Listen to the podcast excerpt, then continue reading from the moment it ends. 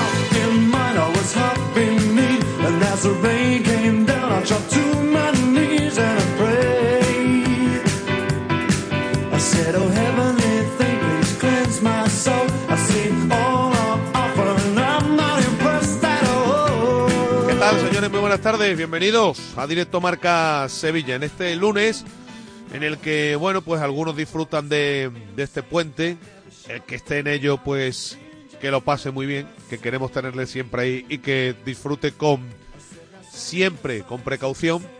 Y para todos aquellos que nos tocan hasta aquí, al pie del cañón, pues bueno, eh, mañana descansaremos porque mañana es festivo, así que todo llega. En un fin de semana que si uno repasa, futbolísticamente nos ha dejado eh, una jornada de cine para el Real Betis Balompié y nefasta para los intereses del Sevilla Fútbol Club.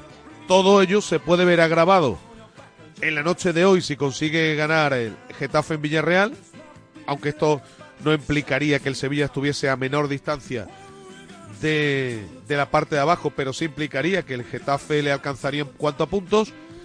Y el caso de que ganase el Getafe, pues obviamente esto también beneficiaría al Real Betis Balompié. Si gana el Villarreal, sería el único de la parte alta de la tabla que conseguiría sumar los tres puntos si exceptuamos al, al Real Betis Balompié. Ha habido de todo en el fin de semana y la jornada se cierra hoy, aunque ayer en el último partido del turno del domingo el asunto acabó de forma fea para un Sevilla que vio como expulsaban a Fernando, que esos insultos graves del futbolista los recogía en el acta del partido el, colegiado del encuentro y hoy ha pedido disculpas públicamente el futbolista del Sevilla en la búsqueda de que bueno pues se sirva un poco para que la sanción no sea todo lo dura que en un momento dado puede uno pensar. Titulares que nos llegan de la mano de Car System, la empresa líder en llaves de coches. Porque no logra salir el Sevilla del lío, empeñado en complicarse la vida y cuando no la complican los jugadores, la complica el entrenador con sus decisiones. Los suplentes de Osasuna superaron a un Sevilla al que dio pena ver en la primera parte y que cuando reaccionó en la segunda parte fue penalizado en esta ocasión. Hola Pineda, muy, buenas tardes. Hola, ¿qué tal? Hago muy buenas. Por las decisiones de su entrenador. Sí, para mí, para mí el principal eh, culpable, responsable de la derrota del Sevilla por muchos motivos. Por un planteamiento inicial muy malo, eh, con jugadores fuera de su sitio, de nuevo esa defensa de tres muy bien desactivada a la hora de sacar la pelota por eh, parte de Yagoba Arrasate, que le dio un baño táctico tremendo. Segundo factor para mí, la tardanza de los cambios, que es verdad que llegaron al descanso, pero cuando tú te ves tan superado en una primera parte donde el resultado normal hubiera sido de 0-2 o 0-3, hay que hacer los cambios antes. Y luego cuando el Sevilla mejora su versión y va empate a dos, incluso volcado sobre la portería de Osasuna, Quita a dos hombres importantes como Fernando y como Navas, que se marchan con un cabreo tremendo, mete a Montiel y mete a Telles y finalmente se termina de cargar el partido. Le meten el gol al Sevilla e incluso ya carece de cualquier tipo de potencial en ataque. Por tanto, yo creo que ayer se equivoca y mucho Jorge Sampaoli, que lo viene haciendo últimamente en los partidos eh, ya vimos eh, la mala lectura de la segunda parte en Indoven, la mala lectura de la segunda parte ante el Rayo Vallecano y en cualquier caso, para mí, máximo responsable de la derrota de ayer del Sevilla, que lo deja a Agus en una situación de nuevo muy delicada, ¿eh? muy cerquita del descenso con la visita que tiene ahora al Wanda Metropolitano. Ya sabes lo que le suele ocurrir al Sevilla cuando visita el campo de los tres grandes. Bueno, eh, de hecho, después daremos nuestra opinión y andaremos en el asunto. Pero de hecho, yo creo que si no hubiese cambiado a Fernando, no hubiese ocurrido lo que ocurrió. Creo que hubo parte de culpa en, todo lo que ocurrió sin eximir de responsabilidad al futbolista. Con futbolista veterano no puede reaccionar como reaccionó Fernando Pineda, que hoy ha pedido ya disculpas a través de sus a través de sus redes, sociales, ha pedido perdón. Yo creo que estoy de acuerdo contigo ¿eh? el jugador tiene su culpa una parte importante de culpa porque no puede perder los papeles de esa manera con los insultos reiterados que le van a provocar una sanción de cuatro partidos seguro porque ha insultado al línea y ha insultado también al árbitro pero yo creo que el entrenador con ese cambio, con ese desquiciamiento desde la banda, lo transmite a sus jugadores y en parte para mí es, responsable. Así que vamos a ver qué ocurre, pero eh, Fernando se va a perder el mes de marzo de competición, seguro, ¿eh? porque haciendo los cálculos ya volvería para el partido contra el Barcelona del tramo final de la Semana Santa. Pues nada, habrá que esperar la decisión del comité de competición. El Betis se ha colocado tiro de piedra de los puestos Champions tras una jornada redonda en la que solo ganó él de los seis primeros clasificados. Abre brecha, seis puntos al Rayo, siete a Osasuna, ocho al Atlético y pendiente de lo que haga el Villarreal en la noche de hoy. En un partido marcado por la polémica de un Betis con varias caras, de un Betis que salió de forma sorprendente, noqueado, superado en todos los aspectos en los primeros minutos por un Elche que le pasó por encima y sobre todo el partido cambia en esa polémica acción de la expulsión. Después analizaremos porque yo creo que en los penaltis hay pocas dudas. Yo creo que los penaltis con el fútbol de hoy en día todos están bien bien señalados. Así que el Betis se coloca, como digo, muy bien y con la tranquilidad Pineda de que después de haber sumado esos nueve de los que hablábamos, ¿te acuerdas? Nueve de nueve. Sí. Recibe al Madrid de otra manera. Claro, recibe al Madrid de otra manera y fíjate porque el Madrid va a venir con ganas, ¿eh? porque si el Barça llega a ganar su partido ayer, la liga está finiquitada, pero yo creo que el Madrid va a venir con... Va a ser un partidazo, ¿eh? Sí, porque además dentro de dentro de dos semanas y media creo que hay un clásico, entonces si el Madrid le gana al Betis... Bueno, pues hay un clásico este jueves ya. Sí, no, yo, te refiero, yo me refiero a la, liga, pero en cualquier caso el Betis va a venir seguro, el Madrid va a venir seguro por todas, es un partidazo, para mí es el partido de de, la jornada y el Betis llega con la moral por las nubes, cerquita de la cuarta plaza, pero lo que es más importante, eh, feiniquitando, dejando muy encarriladita esa quinta posición, metiéndole ya distancia a los rivales que no terminan de ser fiables y cumpliendo el objetivo, ¿no? A partir de aquí, si tú cumples el objetivo de la quinta plaza, todo lo que pueda venir de más, pues bienvenido sea. Por cierto, el Manchester United vuelve a ganar un título seis años después. Sí. 2-0 al Newcastle en la Carabao Cup. Anda. Y muy bien el United, ¿eh? Anda muy bien el United. Anda muy bien. Con, jugadores determinantes que están muy bien. Porque ese Rafford, vaya como está ese Rafford, por ejemplo. Sí. Está a un nivel estratosférico el equipo de Ten Hag que se alzó con el título ante, ante las Urracas. Por cierto, nos dejó el fin de semana un susto de un chico de Sorroche en el Vélez Betis Deportivo, Pineda.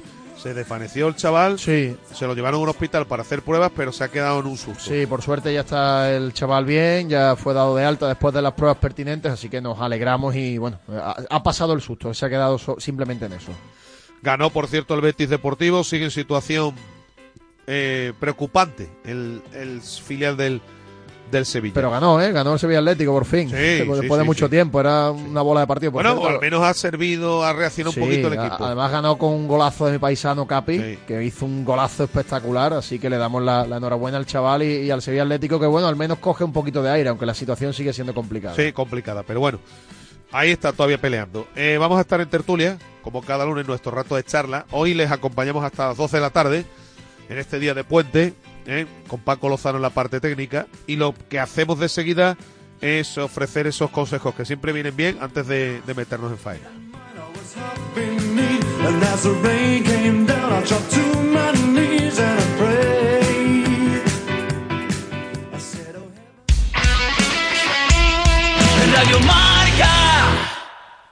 Carkey System, Carkey System, Carkey System, Carkey System, Carkey System, Carkey System, Carkey System. ¿En dónde vas a hacer el duplicado de la llave de tu coche? En Carkey System, líderes en llaves de coche. En Carkey System tenemos tus llaves, en Carkey System tenemos tus llaves. 955 25 44 39. CarkeySystem.com Tu Mercedes-Benz tiene mucho que contarte.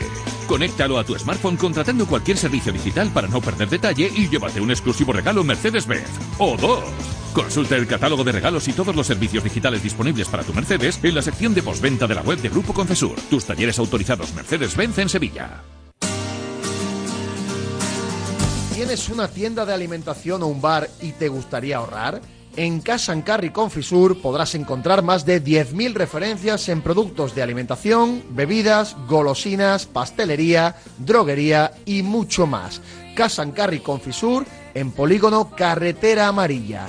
Casa Carry Confisur, tu cas de confianza en el sur.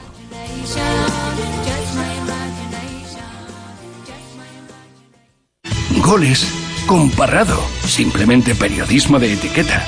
A las once y media de la noche, de domingo a jueves, en Radio Marca. Sintoniza tu pasión.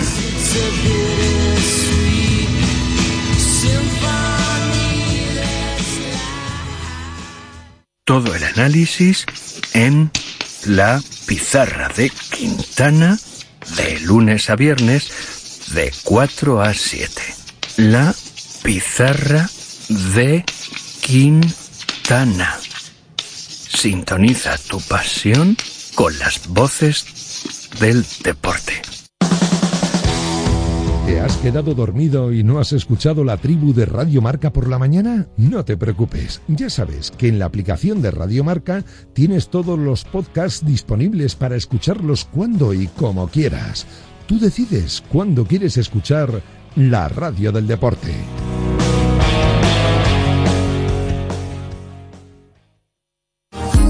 Nosotros sabemos lo que te gusta. Y lo que te gusta es el deporte. 24 horas al día. Al minuto. Con cada detalle. Y contado por gente tan apasionada como tú. Radio Marca. La única radio que late minuto a minuto al ritmo que marca el deporte.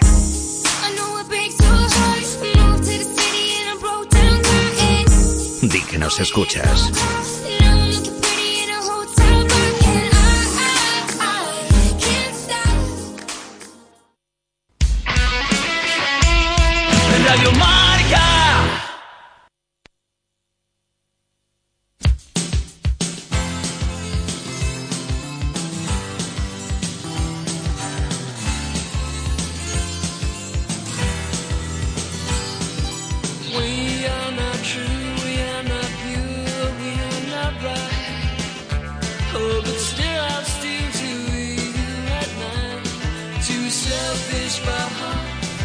Estamos en directo Marca Sevilla, en este lunes en el que se cierra la jornada con ese partido entre el Villarreal y, el Getafe. Pero la noticia del día, que nos llega de la mano de Insolac Renovables, ya lo saben, soluciones en energía renovable para tu vivienda o empresa. Nuestra experiencia de más de 15 años en el sector es tu mayor garantía. En Polígono Industrial Nueva Espaldilla, en Alcalá de Guadaira, en el 954-529-942 o en insolarrenovables.com. Digo que la noticia del día es que eh, cinco, no, seis partidos más tarde, porque sumaba Pineda cinco victorias consecutivas en Sevilla en el Ramón Sánchez Pizjuán, que era la que le habían dado un poquito de oxígeno, pues al sexto partido volvió a pinchar en hueso el conjunto sevillista y lo hizo además Pineda en la jornada menos eh, señalada para ello, porque llegaba muy, eh, eh, vamos a decir que un poco presionado el equipo sevillista por los resultados que se habían dado. Sí, yo creo que era una jornada, Agus, eh, si el Sevilla llega a sacar el partido muy propicia, porque es verdad que habían ganado casi todos los de abajo, pero esa victoria le hubiera dado al menos un par de partidos de tranquilidad Sí. y la posibilidad incluso de acercarse a seis, a seis puntos de los equipos que están ahora peleando por esa sexta, séptima posición, que seis puntos ya es una distancia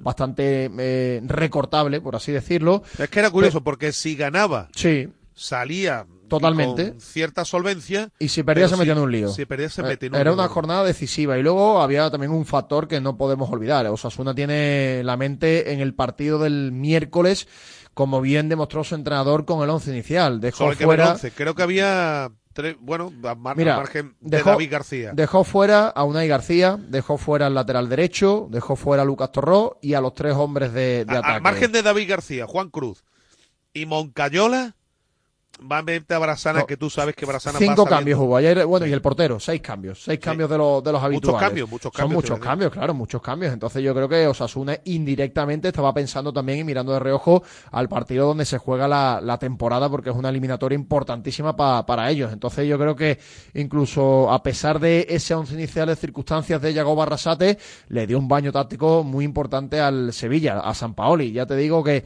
la presión de Osasuna era muy curiosa porque veías a cuatro futbolistas con una presión adelantada, muy metiditos todos en el centro, y luego el resto de los jugadores esperando en campo contrario. Pues el Osasuna fue capaz de desactivar la salida de pelota del Sevilla Venía con la lección aprendida. simplemente con cuatro futbolistas. Sí. El Sevilla está demostrando que con ese sistema de tres centrales y dos carrileros, a veces le cuesta una barbaridad sacar la pelota y tiene que jugar muchas veces, demasiadas veces con su portero, que incluso no hay puede- veces que les mete en unos no aprietos tremendos. ser, no puede ser que el portero me toque la pelota más que el, me- que el Claro. Ah. centro. No puede ser y Osasuna tenía la lección aprendida.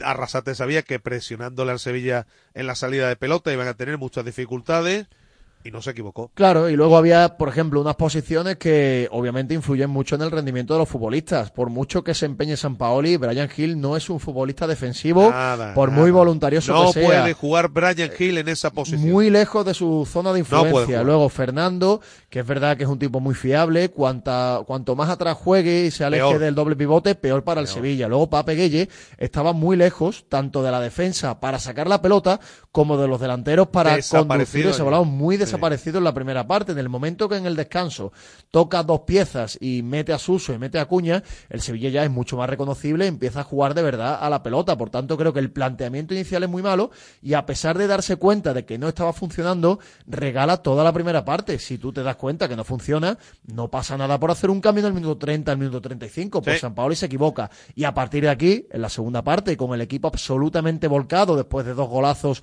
jugadas individuales muy buenas, cuando el Sevilla está volcado, quita primero al carrilero que más influencia tiene en ataque, que es Jesús Navas, y luego al hombre que le da equilibrio Bueno, no cuando el equipo está volcado.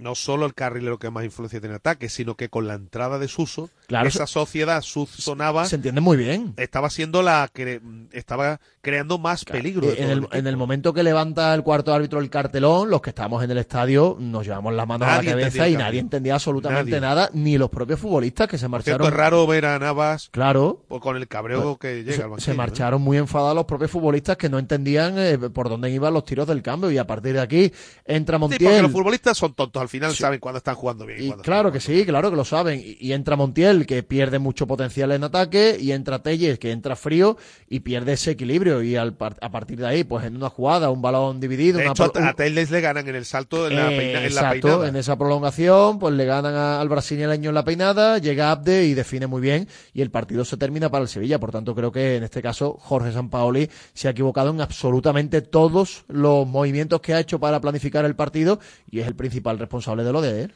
Dos cuestiones. Fernando, a ver lo que le cae, pero por lo que ha redactado en el acta, es verdad que ha intentado el hombre, o ha pedido disculpas, ¿no? Para intentar mitigar de alguna forma lo acontecido, que yo creo que el hombre, en el momento que, que ayer se enfría un poquito, seguramente se dio cuenta de, la, de, de lo que había hecho.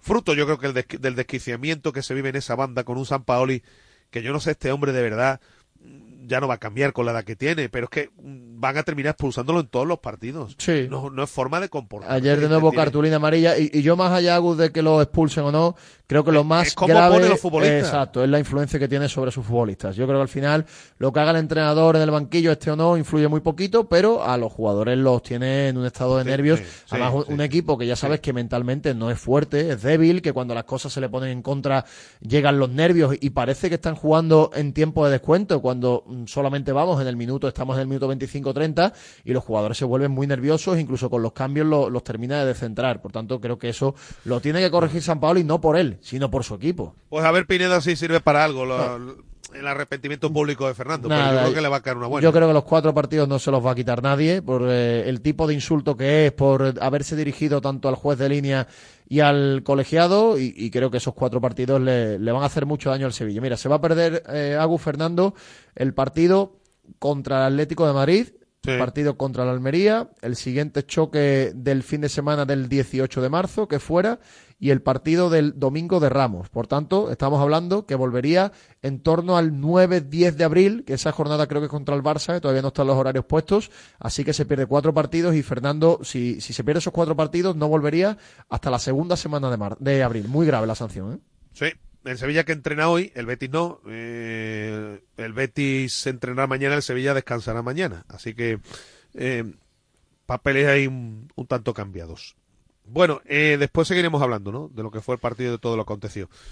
Pero antes, como hacemos habitualmente, le echamos un vistazo a la prensa, lo que publican nuestros compañeros muy rápidamente, nuestros titulares, solamente los titulares de la mano de Social Energy, esa revolución solar que está dando la vuelta a Andalucía.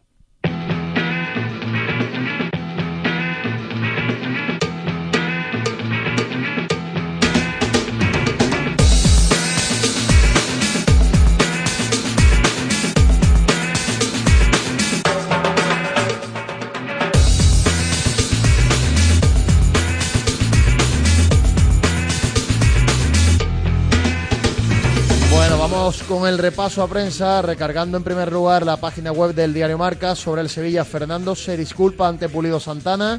Me equivoqué, víctima de los nervios y la tensión del momento. Sobre el Real Betis Balompié, Ayoce agita la delantera y el Betis recupera la pegada.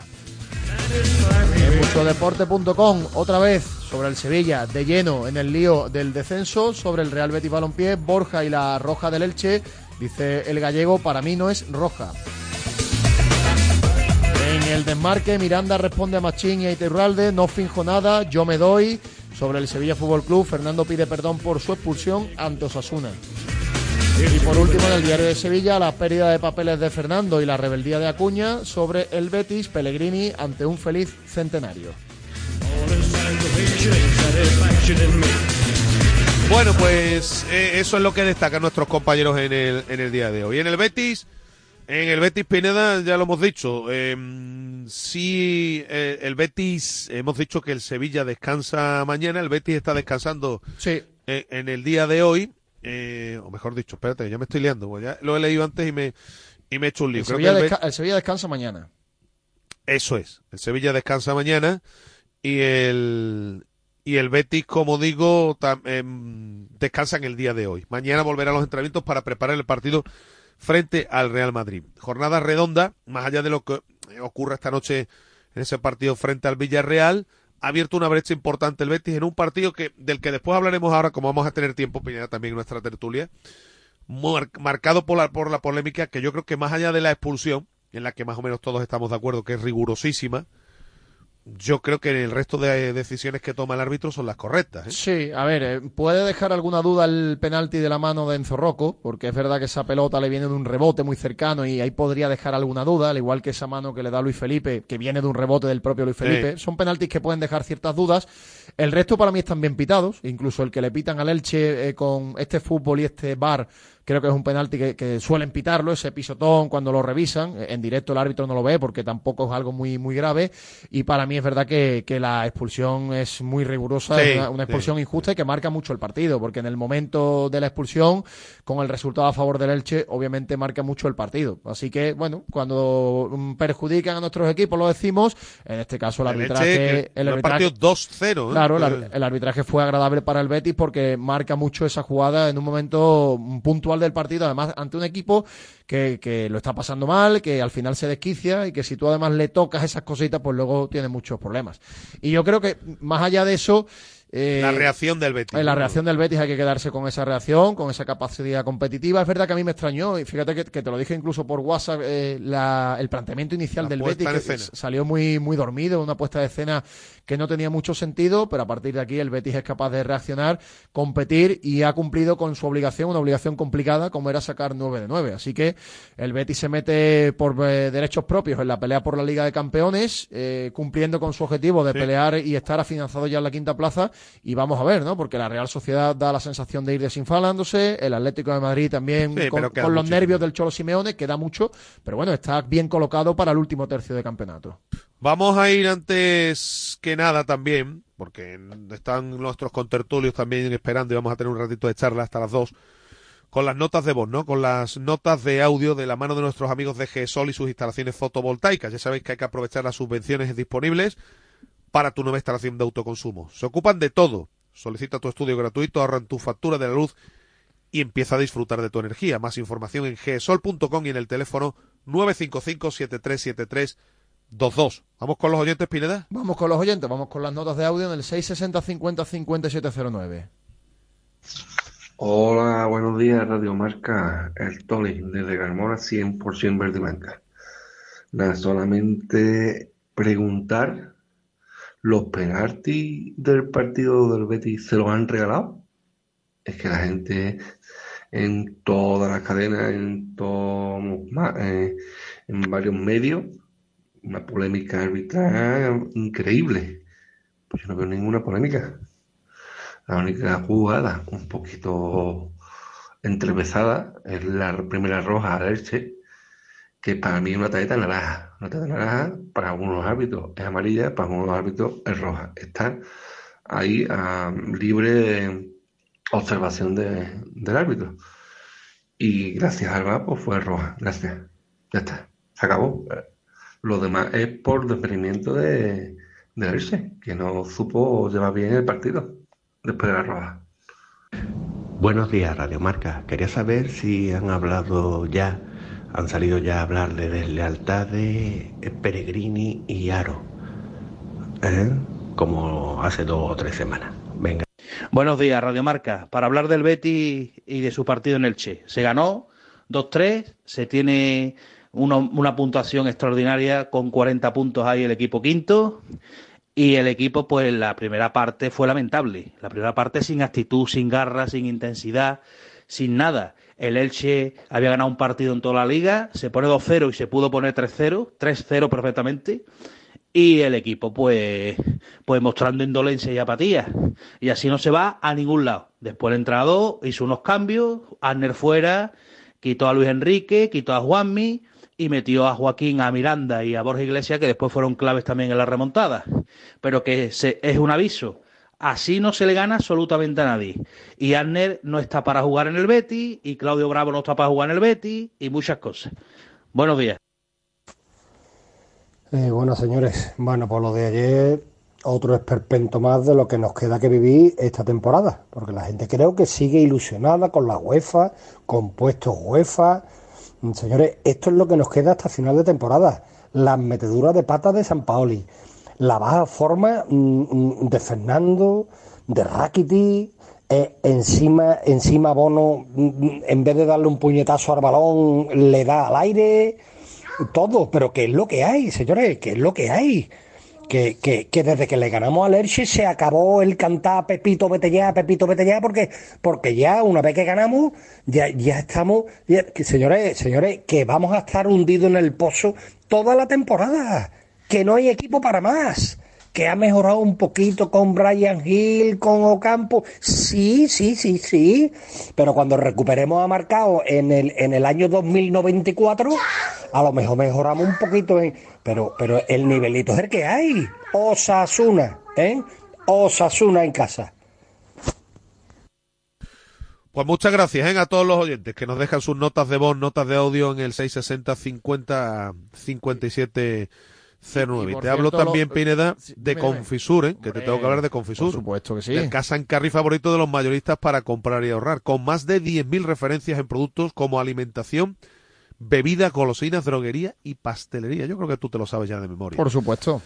Oye, el- antes de ir con la tertulia, no lo hemos comentado, si por un lado hemos dicho que los cambios de San Paoli fueron un desastre, los de Pellegrini providenciales una vez más. ¿eh? Sí, la verdad que le dieron mordiente al equipo. Muy bien Miranda, muy bien Joaquín. Totalmente. Y muy bien Borja. ¿eh? Sí, la verdad que eh, en este caso el entrenador supo leer lo que necesitaba el partido y lo que necesitaba lo que necesitaba el equipo y supo darle desde el banquillo aires diferentes. ¿eh? Estuvo muy bien Miranda, que por cierto eh, esto también Él puede servir. Ha eh, explicado que dice que él se da él con la mano. me da exactamente igual. Eh, Yo no- eh, yo no esto lo he- sirve yo- y, y yo, yo no, no lo he voy, visto. no le voy a decir absolutamente nada a Miranda porque el fútbol es para listos. El fútbol es para pillo. Esto simplemente le debe servir al presidente Angelaro, que le dijo tramposo a Aspas, y a Manuel Pellegrini, que le dijo desleal a Aspas, para darse cuenta de que las lecciones morales no se deben dar en el fútbol porque simplemente en dos semanas después se te vuelven en contra. Al final esto lo hacen absolutamente todos los futbolistas y yo además creo que está bien hecho porque tú lo que tienes que hacer es pelear por tu equipo, por tus intereses y al a mí final no me gusta que lo hagan los ya, futbolistas. Gus, pero si te dan un no golpecito, me te rozan y tú al final haces eso y el árbitro pica o pita la falta. Si es que verdad luego- que en esta ocasión el futbolista no fue expulsado. ¿no? Sí, no, no fue expulsado, pero la jugada siguiente fue el penalti de- del, del 2 a 3, si no, si no recuerdo mal. Por tanto, eh, es que al final lo hacen todos. ¿Que está mal? Bueno, pues sí, en, en los mundos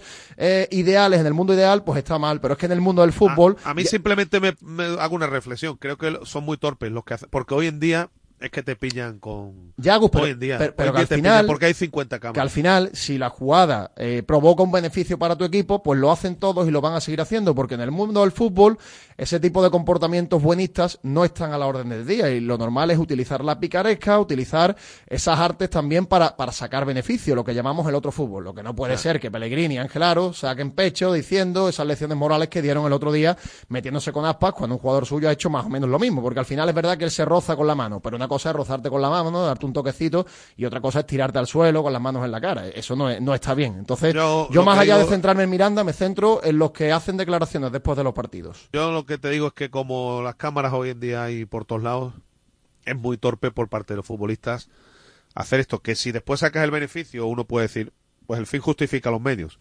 Pero bueno, ya ahí depende de cada uno cómo queda. Y quedar no quedan bien. Lo haga quien lo haga. Pues sí. Pues sí. Así que, que es lo que hay. Bueno, vamos a hacer un alto que nos vamos a meter en tiempo de tertulia, como hacemos también cada lunes. Radio Marca. Este 2023 escribe tu propia historia con Social Energy. Toma la mejor decisión del año e instala paneles solares de primeras marcas con hasta 25 años de garantía. Ahorra hasta el 90% de tu factura de luz e ilumina tu hogar noche y día con nuestras baterías. Pide tu estudio gratuito y aprovecha las subvenciones disponibles 955 44 11 11 y socialenergy.es. La revolución solar es Social Energy. Ven a disfrutar de los cinco sentidos al Club La Juliana junto a su restaurante Calicenero. Aquí encontrarás todo tipo de servicios, salones privados, jardines, restaurante, terraza, el lugar ideal para tus celebraciones y eventos. Estamos en Bollullos de la Mitación. Llama ahora y haz tu reserva al 674-171-972. Restaurante Calicenero, donde la comida no se compra, se hace. Las furgonetas Mercedes-Benz están fabricadas para darlo todo. Y con el servicio Express Service podrás contar con un mantenimiento ágil, sin tiempos de espera y con la calidad habitual de Mercedes-Benz. Reserva tu cita en nuestra web y optimiza tus tiempos. Con Cesur y Fervial, tus talleres autorizados Mercedes-Benz en Sevilla. ¿Eres un amante de los viajes? ¿Disfrutas conociendo el mundo que nos rodea? ¿Te gusta viajar por la historia, viajar con los sentidos y estar al día de las últimas novedades y las mejores ofertas de turismo? Entonces, en Radio Marca, tienes una cita con Marcial Corrales y su amplio equipo de colaboradores, todos los sábados y domingos de 9 a 10 de la mañana. Paralelo 20, el programa de viajes y turismo de Radio Marca.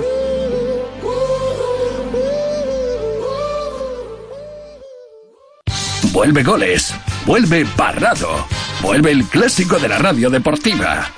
De domingo a jueves a las once y media de la noche en Radio Marca. Sintoniza tu pasión. Despierta, San Francisco. ¿Cómo? ¡Que despiertes, hombre! Que de 10 a 11 en Radio Marca todas las mañanas tienes a David Sánchez pinchando con todos los bufanderos. Discoteca Maracaibo, todo lo que puedas imaginar y mucho más. Despierta San Francisco. De lunes a viernes de 10 a 11 en Radio Marca. Sintoniza tu pasión con las voces del deporte. Hola, soy Yanela Clavo, encargada de traer a los mejores expertos de salud a Radio Marca, como lo oyes. A los mejores los vas a escuchar todos los sábados a las 11 en Cuídate. Consejos, alimentación, deportes, lesiones y absolutamente todo lo que tienes que saber para estar en forma. Toma nota y cuídate.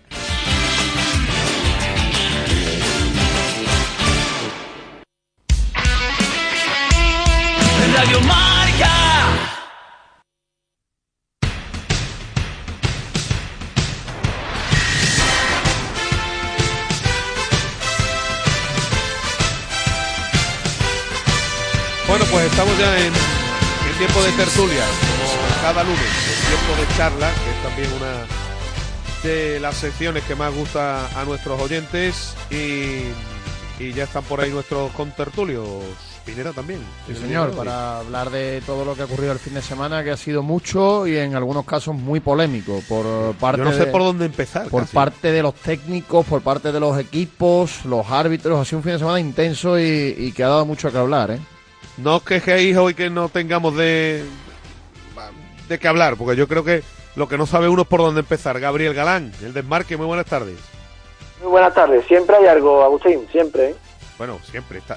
Es que te digo una cosa, es que no sé por dónde meterle mano ahora mismo con todo lo que ha habido. ¿eh? O sea que Sí, de- podríamos- de- podrí- después, de, después de los de anoche en el Ramón Sánchez Pizjuán, yo creo que ya que el partido del Betis casi que no se acuerda nadie. ¿eh? Pues sí, eso sí es verdad. Queda ya como si se hubiese jugado hace una semana. Paco Rico, gol.com, buenas tardes. Muy buenas a Agu y a Gaby y a Pineda. La verdad No es que sí, que un fin de semana muy movido. No estás aburrido el fin de semana, ¿eh? No, no, para nada, para nada. Y además ahora también comunicado de Fernando pidiendo disculpas, Sí. o sea que, que, que va a tener hasta postre todo. Bueno, oye, por empezar por lo de ayer, porque como ha dicho Gaby, después no nos referiremos a lo de Elche, pero lo de Elche es que fue ya el viernes, ¿no? Que queda casi en el Pleistoceno. Pero bueno, a mí me tiene un poco despistado el asunto de San Paoli, ¿eh? A mí me tiene despistado porque mm, yo verdaderamente ya, y además leyendo a algunos queridos compañeros que un día lo ponen por las nubes y otro día dicen que no, y no lo digo por nadie de aquí, ¿eh? No lo digo por ninguno de vosotros. Pero hay un asunto, porque ayer se habla mucho, con toda la razón, y ahora lo analizamos, de los cambios, ¿no? De lo de Navas y Fernando. Pero es que este hombre lleva dos partidos aquí en casa que ha tenido que ir rectificando sobre la marcha porque la primera parte el PSV fue en menos tiempo, 20 minutos, pero ayer le pasaron por encima. Ya no es una cuestión de cambios, ya es una cuestión de lectura inicial. No sé qué está ocurriendo, no sé qué sensación tenéis después de lo de ayer. Uf, eh, eh, es complicado, Agustín. Yo no culpo totalmente de lo que pasó ayer al señor Jorge Sampaoli. Yo creo que es un entrenador que, que ha sabido dar con la clave para sacar del peligro máximo al Sevilla y que tiene la clave y, la, y las llaves para, para no volver a, ese peligro máximo. Lo que no me gusta, y mira que últimamente está a un buen nivel, es querer convertir a Josep Ennecir en una especie de Benzema, bajando ahí a la defensa, tocando con todos los compañeros. Yo creo que el delantero como Enneciri está para lo que está, que es para coger el balón lo más arriba posible y rematar. Creo que la defensa de cinco le está haciendo mucho daño al fútbol también, igual que decíamos que el fútbol del tiki-taka de Barcelona de Guardiola, eso no lo podía hacer cualquiera. Creo que no todos los equipos pueden jugar con defensa de cinco y creo que meter a Fernando de cierre, digamos, eh, es un daño que el Sevilla tiene que reparar lo, lo, lo antes posible porque aunque será sancionado, no sé si con más de un partido, Fernando donde tiene que jugar es en el centro del campo. Paco. Totalmente de acuerdo, es que creo que ahí está la madre del cordero. Recuerdo el partido del PSV, que lo, que lo hice con vosotros, que en el momento que sube a Fernando al centro del campo, el PSV deja de, de plantarse en, el, en la frontal del área del Sevilla con facilidad. Ayer era exactamente lo mismo.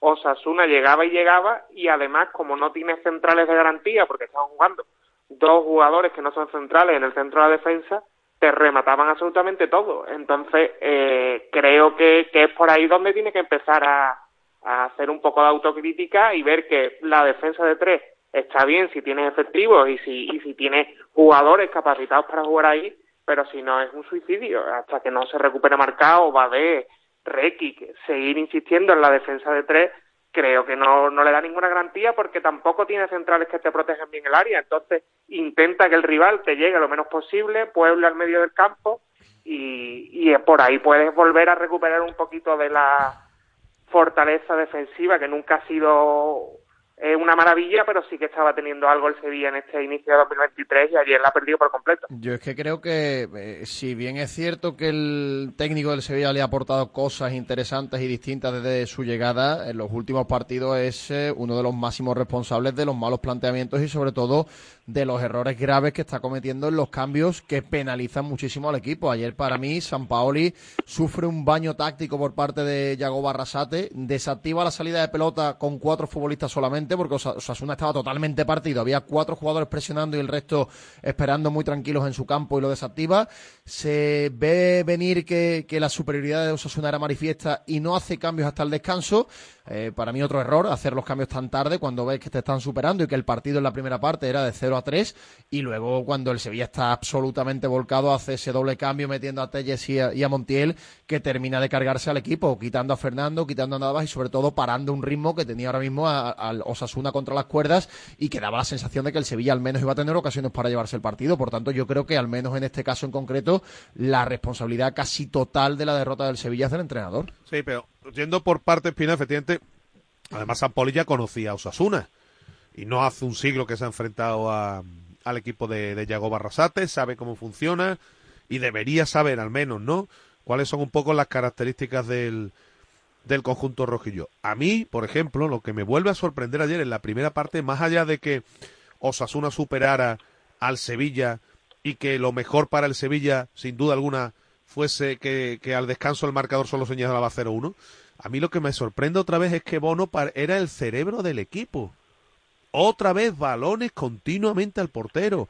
Otra vez incidiendo en el mismo asunto. Estás viendo que un equipo que te- efectivamente está partido, te está presionando y el único recurso que tenían los futbolistas es darle la pelota a Bono, como si Bono fuese Francisco o Bengoechea o cualquier futbolista del medio campo antiguo del Sevilla. Yo es que ya no entiendo nada de lo, de lo del fútbol de, de San Pauli muchas veces, ¿eh? Más allá de los cambios del final, ¿eh? y jugando con, con tres centrales, que, que todavía menos espacio ahí en el centro de, de la defensa para que el portero tenga más, más, agilidad con, con el balón. Cuando tú pones un pivote, lo normal, igual que se hace en muchos medios, por, por ejemplo, en el Betis Guido o, o Guardado cuando juegan, suelen eh, colarse entre los dos centrales o, o, o- o va a un lado de los dos centrales para formar línea de tres, es que encima el Sevilla le suma a su portero. Es tremendo. Yo no sé, Y no es Paco, un- y no- no, y- pero pe- termino Paco, no- y no es un portero muy ducho, digamos, con el balón en los pies, que se ve no, que, que- que- sufre. no es torpe, pero el portero, insisto, que el portero está. Por cierto, ayer la, la criatura también tiene derecho a equivocarse alguna vez, ¿no? Más faltaría más con las que paró también, ¿no? Pero que el portero está para parar. Y el portero ayer parecía Francisco López Alfaro, Paco.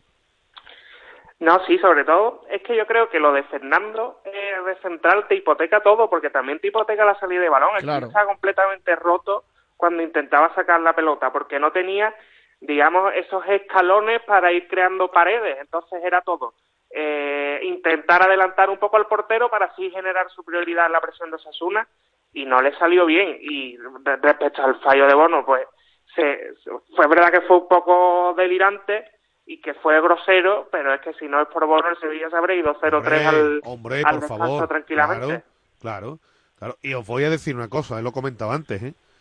En la expulsión de Fernando tiene mucho que ver San Paoli. Totalmente de acuerdo. San Paoli, con, primero con su actitud que roza lo macarrónico durante muchos partidos en la banda. Después quita al futbolista y el futbolista va con un cabreo de aquí Temenés. No estoy, no estoy justificando todo lo que suelta por la boquita después Fernando. Pero el entrenador mete al futbolista, en este caso, en un estado de nervios y con un cabreo que hace que finalmente se produzca lo que se produce, que el jugador explote porque estaba, porque no comprendía la Y situación. de hecho a, a Fernando lo conocemos ya perfectamente, lleva cuatro temporadas aquí, es la primera vez que mete la, ta- la pata de este, en este sentido. Porque Y- está y- y- desquiciado, claro, y, y de hecho además el cambio de Navas es más o menos de lo mismo. Navas se marcha con un cabreo que, que ni saluda al entrenador y le ponen el chubasquero, no lo coge. Exacto, y, y- exacto. y no le pega un puñetazo porque es Navas y porque no se le pone nadie delante. Pero eh, si a un equipo que anímicamente está cogidito con pinzas, que a la más mínima que se le vuelve en contra ya se vuelve todo un auténtico desquiciamiento, que parece cuando le meten un gol que está en el minuto 90 todo el partido, a pesar de que ayer quedaban muchísimos minutos por delante. A eso le sumas que desde la banda no te transmiten tranquilidad y que hay cambios que vuelven locos a los jugadores. pues al final claro. el resultado es este, que, que evidentemente el jugador el jugador es muy veterano y no debe hacer eso, está claro que no. El Pero estado el- de nervios el en el que entrenador pone mucho de su parte, claro. Yo, yo- yo entiendo, pero, perdona, Gaby, yo entiendo que en, la, que en la banda, porque a mí no me gustan tampoco los entrenadores que parecen un cadáver, que no gesticulan. Pero ni una Sí. cosa ni otra. Hay momentos en los que el entrenador tiene que transmitir serenidad y no volver loco. Y que entre los cambios y la forma de actuar de este hombre vuelve loco a todo el mundo. Esto no es de ahora, Agustín, ¿eh? Yo esto se lo critiqué en muchas ocasiones a Julen Lopetegui, que será casualidad o no, pero los días de partido que el Sevilla juega en el Sánchez Pizjuán y no ha ganado en los últimos dos tres temporadas, el entrenador en casi todos ha formado un lío de algún tipo. Sí, se, se desquicia rápido el Sevilla en el, en el Pizjuán. Muchas veces es verdad que la grada empuja y, y tira del equipo. De hecho, ayer pareció en algunos momentos que iba a pasar eso, pero también tiene el efecto contrario de, de volver demasiado loco tanto a los jugadores como, como a los entrenadores, que evidentemente no es, por, no es culpa de la grada, claro. Los que tienen que tener calma y no dejarse llevar son los, son los profesionales. Y, y a este respecto, que no os pongo ni, ni una coma a lo que habéis dicho de, del estado de nervios de Fernando y lo que y lo que transmitía San Pauli, yo creo que también es endémico de lo que está viviendo el fútbol español, creo que en las últimas semanas, y ya no me, me refiero al caso Negreira, que eso va por otro lado, pero esta cantidad de clubes, un comunicado y un presidente que Sí, sale y sí. siempre una pullita a los árbitros, eh, de verdad, vamos a echarle al suelo, eh, los, los árbitros no tienen la culpa de todos los males, algún día te quitan, otros te dan, Claro. pero de verdad no puede ser todo eh, una lupa encima del árbitro. Ayer el árbitro eh, se equivoca en la, en la acción que, que, le, le- que acaba provocando la, la expulsión de Fernando, se equivoca, era córner. Pero por un córner no puedes montar ese circo. Claro, y creo que eso también, eh, más allá de lo que de lo que se generó en la banda en este partido en concreto, creo que es todo lo que se respira en el fútbol español. Y mientras más, se- mientras más hablen los clubes de los árbitros, mucho peor, Paco. Yo Sí. creo que... Porque esto va a la grada, Gaby. Esto acaba en la grada, claro. Que, que- que al final la grada empuja, pero a la grada no se le va a culpar de, de- de los males de, de su equipo, de los enfados de, de los futbolistas, ni de los cabreos y de las malas decisiones del entrenador, ni mucho menos. De todo lo contrario, y más, la, gra- la grada de Sánchez Pizjuán es una de las mejores que hay porque tiene a su equipo en alerta durante todo el partido, Aprieta toda la siempre, temporada. Siempre, siempre. Pero si un presidente habla y dice que ha tenido que salir tres o cuatro veces a hablar de los árbitros esta temporada, Pero, que bueno, otro- pero ya no, otro pero, club- pero Gaby, ya no solo esto. Es que este hombre no puede estar permanentemente protestándole al cuarto árbitro y protestándole al árbitro. Es que sale cual- es que lo van a expulsar todos los partidos. Yo, yo es que además me, me niego a hablar de la influencia de un colegiado en un partido donde el resultado al descanso es un milagro, porque el 0-1 al descanso es un auténtico Total, milagro. total. Y si no llega a ser porque el, Sevilla tiene uno de los mejores porteros del mundo, ayer le cae un- una goleada de, de Osasuna. Que para Por eso tanto, le paga, por cierto, y Yo, para- yo- para eso le paga, yo es que no- me, nie- me niego a hablar de la influencia un- del colegiado, que puede haber tenido errores en algunas faltitas, en, en la jugada esa del disparo de ayer Telle, nada, que sí, nada. bueno, lo que tú quieras, pero que no influye. Que ayer hay cosas que se hacen mucho peor desde el cuerpo técnico, mucho peor ¿eh? que desde par- la parte del colegiado. Y una cosa con, con Bono, espero que no haya nadie criticando su, su fallo de ayer, porque yo tengo claro que el Sevilla con Dimitrovic, que no es mal portero, o con Ruiz Silva del Betis, que tampoco es mal portero, el Sevilla Tendría estaría bastante muy menos cerca del puntos. Elche, ¿eh? muy Tendría cerca bastante- del Elche. Tendría bastante menos puntos, totalmente de acuerdo. Oye, eh, no querido dejar pasar por alto eh, otra imagen también que nos dejó el partido y en la que me parece que Acuña estuvo acertadísimo. Otra vez el papelito. Otra vez el papelito. Pero ¿cómo se Sí, puede dar? Sí y no, sí y no, Agustín, ya ahí difiere un poco contigo. Yo, pues yo creo que Acuña, yo, eh, bajo mi modesta opinión, en mi opinión, yo creo que Acuña hizo lo que tenía que hacer. Coger el papelito, tirarlo a donde dijimos y a seguir jugando al fútbol. Hombre, un folio con 40 flechas y 800 en medio de un partido. Es que yo creo que, le- a ver, que es problema del entrenador sacar ese papelito y todo lo que tenga dentro, pero creo que la, la figura del entrenador, en este caso Jorge Sampaoli, queda muy dañada con lo que hace uno de sus fu- futbolistas de forma pública. Todo lo que tú quieras, pero que creo que Acuña mm, hace mm, lo que pues, pues seguramente harían todos los jugadores del Sevilla, pero no todos se atreven a hacer.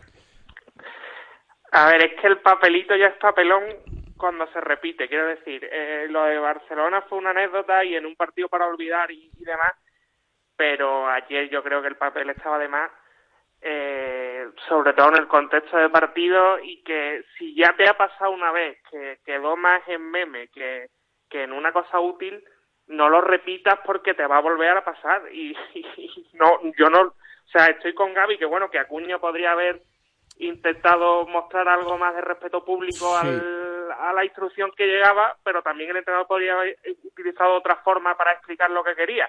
mandar a un jugador a la banda y explicarse durante 30 segundos, que además creo que lo que, que lo que se, lo que se explicaba en el papel no podía ser tan complejo como para necesitar eso, porque en cinco minutos no podías cambiar mucho. Sobre todo, Paco, porque aquí hay algo que no podemos olvidar, que son las 180 pulsaciones de un jugador que está Claro. nervioso, que está Claro, frustrado hombre. por lo que está ocurriendo Pues claro. y que además ya ha quedado, mm, vamos a poner entre comillas, ¿no? En ridículo en el Camp Nou, tanto Pues por el resultado como Pues por claro. lo del papelito, y diría, mira, vamos a dejarnos de historia, vamos a intentar que estamos bien hasta ahora, a seguir jugando a la pelota y, y en el fútbol de toda la vida, en los cambios tácticos te lo dice el jugador que acaba de entrar en el terreno de juego, que aquí no hay, o el, o el lateral, el que se lo dice el, el entrenador al oído y él se lo transmite al resto del equipo, pero es que lo, de- lo del papelito es un auténtico papelón, por- por- claro, yo, yo, yo entiendo ahí lo que hace el jugador, que es verdad que bueno, puede ser una leve falta de respeto pública, pero aquí hay que tam- también poner en la balanza el tema de las pulsaciones y lo que está transmitiendo este entrenador, que, que hay veces que se equivoca mucho y está transmitiendo muchísimos nervios por Bueno. parte del banquillo. Eh, mm, después del comunicado, ¿esperáis que esto sirva para algo o a Fernando le va a caer una buena? Pues si a Renato. Tapia, por, por decir, creo, nada, fueron dos partidos más uno por doble amonestación, entiendo que mínimo dos partidos le van a caer a Fernando. Yo creo que le van a caer cuatro, Gaby. ¿eh? El insulto es mucho más grave que el de, Sí. el de Renato, que, que fueron, creo que fue pre- prepotente, ¿no? Sí, prepotencia. o Esto es prepotente. mucho más grave, además primero es al línea, luego es al colegiado. Creo que los cuatro partidos no se lo va a quitar nadie a Fernando. Tres más uno, dice Yo creo que ¿no? también, Sí. yo creo que también le van a caer 3 más 1, es más o menos lo que le está cayendo a todos los jugadores cuyas afirmaciones incluyen insultos, que en el caso de Fernando había varios, creo que van a ser cuatro y he estado mirando y no volvería Fernando ya hasta abril, hasta el partido del, del domingo o de resurrección o sábado de pasión, o sea, para que nos hagamos una idea es el de partido del de Barcelona, creo. El partido del Barcelona. Lewando- Lewandowski fueron tres por decir están locos, ¿no? Algo así, ¿no? Sí. Sí, sí, pues sí. Bueno, pues nada, oye, antes de terminar, que del viernes, en, obviamente toda la polémica, yo creo que vamos a estar todos de acuerdo. La expulsión es lo que no nos cuadra, ¿no? Los penaltis yo creo que fueron todos, ¿no?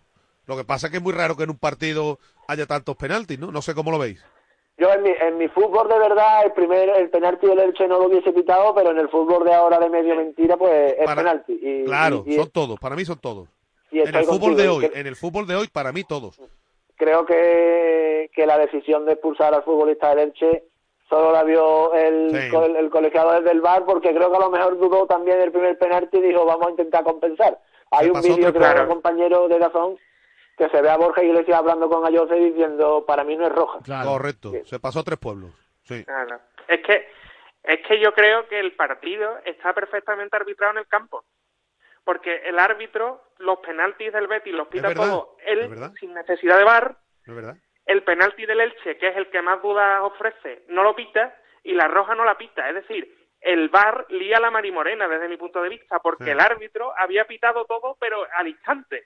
Todo lo que nos parece clarísimo lo había pitado al instante. Y las jugadas que a mí me despiertan dudas, que son el penalti de leche, que para mí es penaltito, la verdad, y el y la roja, no la pita el árbitro, sino que es el VAR. Y yo también estoy con Gaby, creo que en una actitud un poco compensatoria con el Betis por haberle pitado ese penalti al principio del partido. No, yo creo, a ver, yo creo que eh, si te pisan dentro del área y cuando no hay además en el alrededor nadie, por lo normal es que te piten penalti. Pero es que se cayó dos metros más para adelante, Agustín, que no, que no se cae de, de- de- de golpe. Pero tú sabes cómo funciona esto hoy Sí, en sí, día. no, ¿no? no, ho- hoy en día, y más parando la imagen, eh, es que vio esta amarilla, Abner. Sí, oye, eh, y, y- y a- más allá de la polémica, paso muy muy firme del Betis, ¿no? Eh, eh, el Betis si no hace muchas tonterías no debería, no debería, ¿eh? va, va irse más abajo del quinto puesto, ¿no?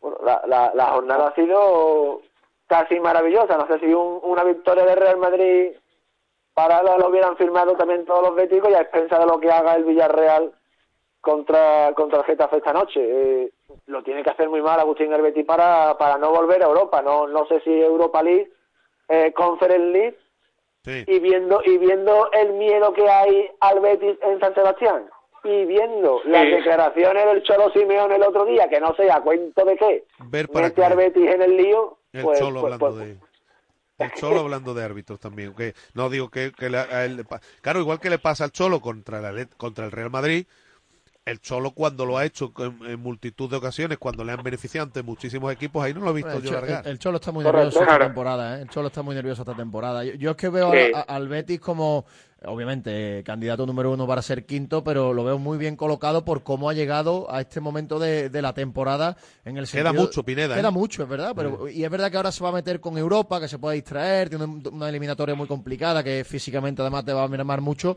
Pero sí, pero todo, lo eh, normal eh, es que vayas para allá en, en, la- Europa. ¿eh? en la pelea real del Betis, que para mí la pelea real es la del quinto puesto, es que lo veo el equipo más fiable con diferencia. Lo que viene por detrás, Osasuna, Rayo Vallecano, Atlético de Bilbao, no los termino de ver equipos tan fiables como el Betis. Por tanto, no se le debe escapar. Y luego, si se mantiene ahí bien colocadito para estar en las últimas cinco o seis jornadas, porque no, no. A lo mejor el Betis ya en las últimas cinco o seis jornadas no está en Europa, si lo elimina el United, y puede volcarse 100% en la liga. Y quién sabe, ¿no? Si, si molestarle al Atlético de Madrid en la pelea por la cuarta plaza o a la Real Sociedad, ¿eh? que parece que va a ser otra temporada muy similar. Claro. De, de septiembre a febrero candidato a todo y de febrero a mayo se le escapan puntos en todos los estadios. Yo es que creo que la que se va a caer es la Real. Creo que se cae la Real porque a, a poco que le ha faltado Silva y ha empezado a, a dejarse un montón de puntos. El Betis creo que le ha recortado 5 o 7 puntos en, en las últimas 3-4 semanas y tiene el Betis el golaveraje ganado, tiene que venir la Real al, al Villamarín. Eh, creo que el Betis tiene todo para pelear por la cuarta plaza. A ver qué pasa en Europa. Pa- Paco, una adelante- cosa, ¿eh? Ahora que estabas diciendo lo de lo de Silva. El Betis gana en Almería sin Luis Felipe, sin William y sin Fekir. Y el viernes gana sin Guido y sin Canales, ¿eh? Claro, por eso te digo que es que el Betis me parece mucho más sólido, porque mm, da igual que le falten jugadores, da igual que le piten penalti en contra, que compite, compite y compite. Y la Real es un equipo que siempre tiende a encontrar las a poco que le faltan uno o dos jugadores. Entonces creo que, que el Betis eh, me parece un candidato mucho más sólido, que después la Real le hemos visto jugar muy bien al fútbol en lo que va de año, pero siempre también tiende a caerse, y es lo que creo que está pasando. Hombre, va a ser decisivo lo que pase en las próximas semanas cuando ya la competición europea entre en juego. Al Betis le ha tocado, hombre, a ver, todos hubiésemos preferido un rival más, más fácil, ¿no? Pero lo bueno, entre comillas, que tiene enfrentarte al Manchester United es que si te eliminan nadie te va a decir absolutamente nada. Y, y bueno, pues si, si caes ahora en Europa y eso te va a dar oxígeno para intentar ser cuarto, oye, no hay mal que por bien no venga, aunque todo el mundo seguro le gustaría seguir mucho más allá en Europa. es que si elimina al Manchester United también puede ser un refuerzo anímico espectacular. Yo recuerdo que el, mejor tramo del Betis de la temporada pasada fue cuando cuando estaba compaginando competiciones y, no y no pesaban las piernas, sino que los jugadores volaban porque tenían un montón de cosas bonitas jugándose. Y una vez que terminó esa final de Copa, eh, el Betis compaginó algunos resultados dudosos. Recuerdo un empate en Getafe. Eh, creo que es verdad que es verdad que los jugadores necesitan descansar, pero también la mente hace mucho. Y, y si pasase en la, en la Europa League, también creo que sería un refuerzo Claro. enorme. Pasa Gaby Pineda que claro, eh, lo del Manchester United esta temporada son palabras mayores y lo vimos ayer ante el Newcastle, ¿eh? Está muy bien, está muy bien. Yo la, la- lo único que tengo con el Betis esta temporada, que está como está y donde está, sin estar bien del todo, ¿qué podrá ser de un Betis estando bien cuatro o cinco futbolistas buenos a la vez? Pues sí. Eh, eh, hemos visto que en Europa League en las últimas temporadas alguna sorpresa ha habido. No sé si el Manchester United se va a tomar de verdad 100% la competición, pero ya una vez que vas pasando ronda, ronda y ronda, es muy complicado eliminar a, a este tipo de, de- de equipos. Lo normal es que el Betis quede eliminado, pero yo no yo no doy este Betis de, de Manuel Pellegrini, ¿eh? porque estamos en el Pellegrini en el banquillo, no lo doy por muerto. Yo creo que el Betis tiene que eh, tratar de igualar o tratar que no se note demasiado en el partido la- el componente físico, porque yo creo que durante el físico tiene una plantilla United muy amplia, tiene capacidad para eh, meter jugadores en la segunda parte con mucha velocidad. Si el Betis es capaz más o menos de equilibrar el tema físico, la diferencia física que para mí hay entre la Premier y los equipos de España, salvando al Real Madrid a la hora de competir, Creo que si se trae la eliminatoria más o menos abierta a la vuelta aquí con 55.000 personas, mm, opciones va a tener. ¿eh? Y yo no veo al Betis de Manuel Pellegrini sin competir en este tipo de eliminatorias. Otra cosa será que pase o no, pero al menos competir ha competido siempre. Bueno, pues nada, para eso queda todavía, veremos qué, qué ocurre. Ni más ni menos que el doble duelo llega, lo próximo que nos llega es el doble duelo sevillano-madrileño del, del próximo fin de semana. Don Gabriel Galán, muchas gracias como siempre, te mando un fuerte abrazo. Un abrazo. Bueno, en este duelo, en este duelo mm, Atlético de Madrid y Sevilla, un buen favor le puede hacer el Sevilla al Betis, ¿eh? Pues ya te digo. Si es capaz de puntuar, pues fíjate, sería tremendo. Pero bueno, vamos a ver qué ocurre. Gracias, Gaby. Un abrazo. Un abrazo. Eh, Paco Rico, gracias como siempre. ¿eh? Un abrazo.